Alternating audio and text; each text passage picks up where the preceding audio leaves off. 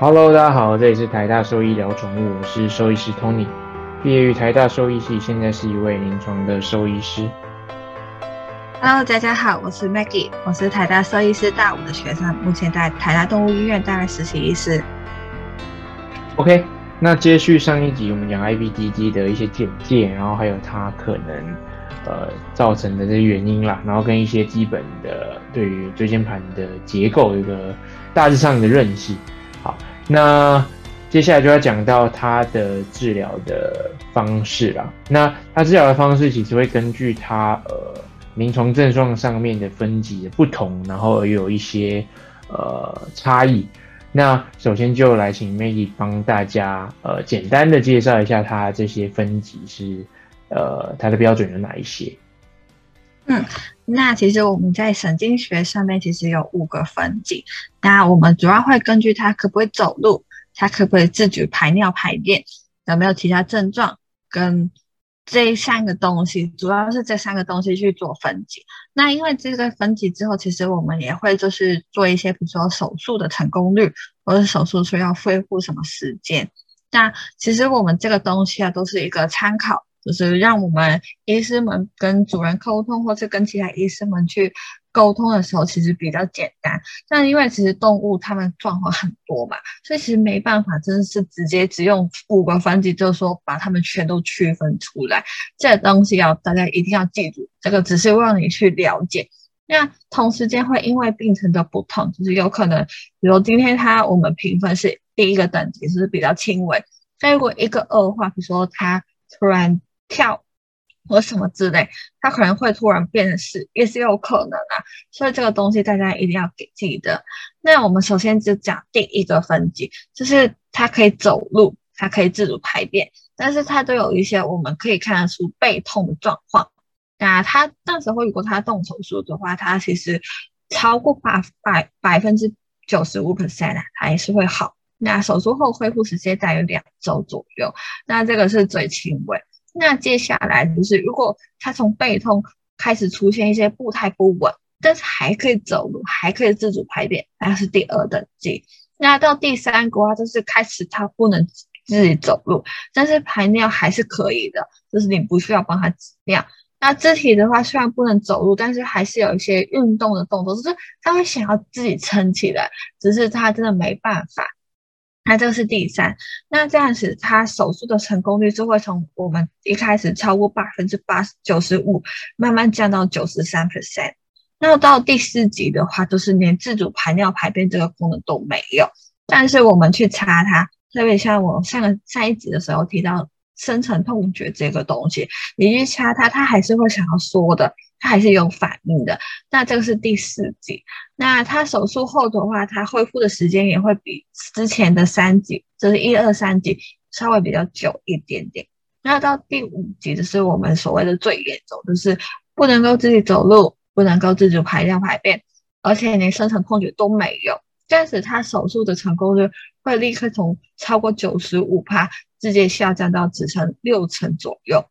他手术之后恢复时间大约是五到十周，而且这个成功率虽然低，虽然是有可能啊，但其实还是要看你之后手术过后你怎么去做复健，或是你伤口怎么去处理。所以这个东西，我们刚刚所说的东西，要大家一定要记得。我们这个分级主要是为了我们可以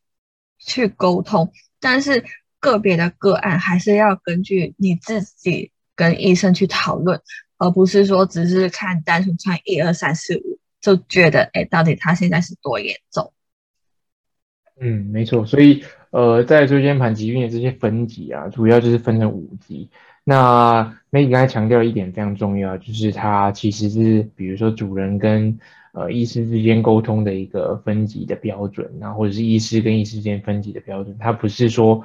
呃，是一个黄金的诊断，然后或者是黄金治疗的一个准则啦。那还有一点提到的是非常重要，就是它基本上是会恶化的，有可能你今天是一级，然后你隔天突然因为呃一个外力的扭啊，或者是一个拉扯啊，或者是角度不对，一个创伤等等，它就变成四级，或是更更严重的五级都是有可能的，所以它是恶化的速度可以是呃超越你想象的快的。那再来就是说。临床上分级的意义，除了沟通的的呃桥梁以外啦，那另外一个就是治疗的选择。那再就是说，治疗的方向其实有分成保守治疗，也就是内科或者是呃关笼啊等等这类比较不侵入的、比较不是手术的这些治疗的方法。那另外一个就是外科手术嘛，就是你真的需要麻醉，然后开刀进去把。呃，这些压迫的物质做移除的一个动作，所以呃，你的级数也有可能攸关到你你想要选择这些治疗的方法啦。那一般来说，如果是一级或者是二级的话，其实不一定真的需要手术的介入。那当然，如果你是有这个决心想要把这件事情给给呃处理掉的话，那你当然也可以选择手术啊，就是把它这些椎间盘性钙化的这些物质啊，或者是造成压迫这些东西，把它给移除掉。那它是有机会可以康复的，就是变成一只可能正常的狗狗。那呃，但多半来说，在一级、二级的话，多半来说采取的的治疗的策略还是以保守的治疗为主啦，就是关笼。一般来说就是限制运动这这四个字啦，就是你很常听到说哦，他需要限制运动哦，或者是哎，他需要减肥哦，他需要做好这些呃，本来就是应该在这个犬种不应该呃有的这些。比如说运动的的模式，就是它可能跳上跳下，或者是它可能都很激动，或者是主人抱它的时候都是垂直的抱，或者是它都呃一直在跑楼梯上下来、上下去的这样子，就是。本来其实就是不行的。那在有这些临床症状，不管是背痛或者是步态不稳、不协调这件事情出现的时候，那他更应该去严格的去限制它。那一般来说，限制运动这件事情，至少啦，它都需要两周的时间。意思就是你可能要限制一个范围，或者是把它关在一个一个地方，然后让它不去动、不去呃有剧烈运动的这些机会，那才可以让它有这些机会去复原啊，就变得至少说不要那么痛。好，那再就是呃外科的这些呃手术嘛，一般来说就是 A 三到四级，或者是甚至五级的时候，你会考虑说，哎，让他去做手术。那手术的话，就是我刚才说的嘛，就是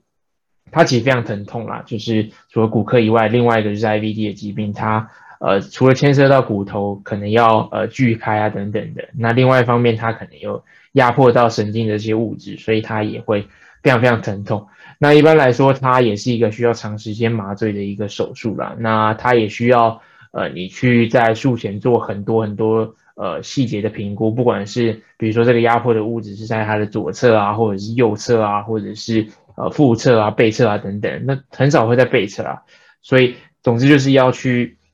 仔细评估，说我们手术要从哪一边呃切入，才会知道说，哎。它的这些压迫的物质可以顺利的移除，那你要怎么知道说这些呃这些地方，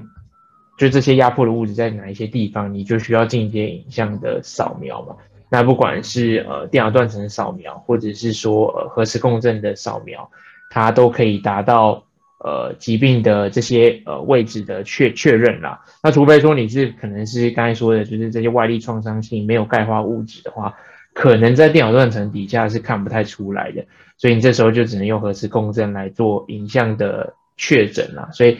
它第一个它需要长时间麻醉，那第二个它也是呃呃需要一笔费用啊，就是费用也是蛮高的，因为它就是进阶影像的扫描嘛，所以你其实要多花一笔钱去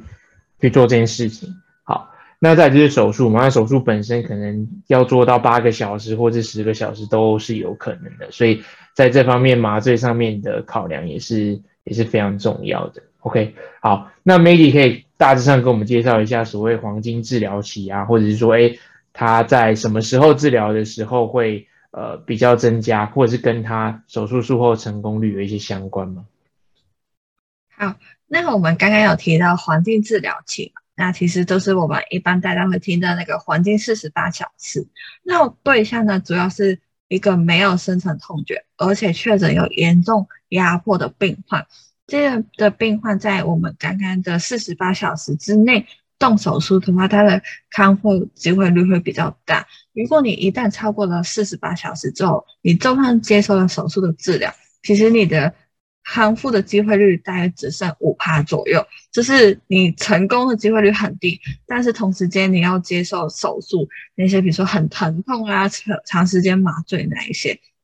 那什么时候开始会算四十八小时？就是当你发觉这个病患，你去掐他，怎么掐他，他都没反应了，那你就立刻去送去医院。那送去医院的时候，医生都会想要帮你确诊。那这个东西其实很重要，因为如果你没有确诊的治疗，其实就跟你赌博差不多。虽然我们刚刚也有说，我们会根据一些临床症状去分五个等级嘛，但这个其实不是唯一治疗的依据。因为我们除了跟临床症状以外，我们其实还是要想到，它到底是之前学长讲的，就是哪一个椎间盘的疾病，就是那哪一个形态。因为一二三形态的话，它的治疗方向也是不一样，所以这个东西啊是一个很多方面去考虑因素，所以确诊诊断这个东西真的很重要。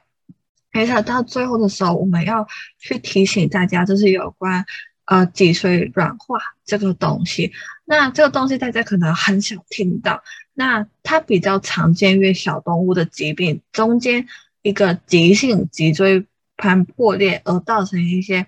脊髓上行性或是下行性慢慢坏死的过程。好，听起来很复杂，总之大家要记得，就是这东西是一个急性的东西，而且它发生的位置就是椎间盘破掉。然后它是一个致命性的疾病，所以等于就是说，一旦它出现的话，对动物无论是呼吸或是神经，其实都是一个很严严重的影响，而且会很严重影响它的它之后的存活率。那个东西啊，是一个很可怕的东西啊，所以我们也是会觉得，哎，如果你是在我们刚刚提到的一到五级分神经学分级里边，如果你是在第三级以前你就动手术的话，你发生这个很急性致血性的疾病的风险会比较低。所以这个也是一个为什么会鼓励事主，如果你真的想要好好去处理这个问题的时候，其实要提出提早去处理。那。刚刚我们讲到很多有关我们这个椎间盘的治疗东西，那到这一边为止都是有关它怎么去诊断跟治疗。那我们下一集的时候呢，我们就会讲到，哎，不是手术就好了，其实手术过后其实才是更远的路要走，因为从一开始他可能走路不稳，他可能背痛，或是他有一些瘫痪的问题，到最后我们希望他恢复到正常，可以好好走路。中间会有一个很大很长时间的复健，那在复健的时候，我们需要注意什么东西，或是真的万一附件不好的时候，它持续是一个瘫痪状态的时候，我们该去怎么去照顾？那这个也是我们医师跟事主中间一个需要共同努力的地方。那到这一边，我们都先跟大家讲拜拜，我们下一次见哦，拜拜，拜拜。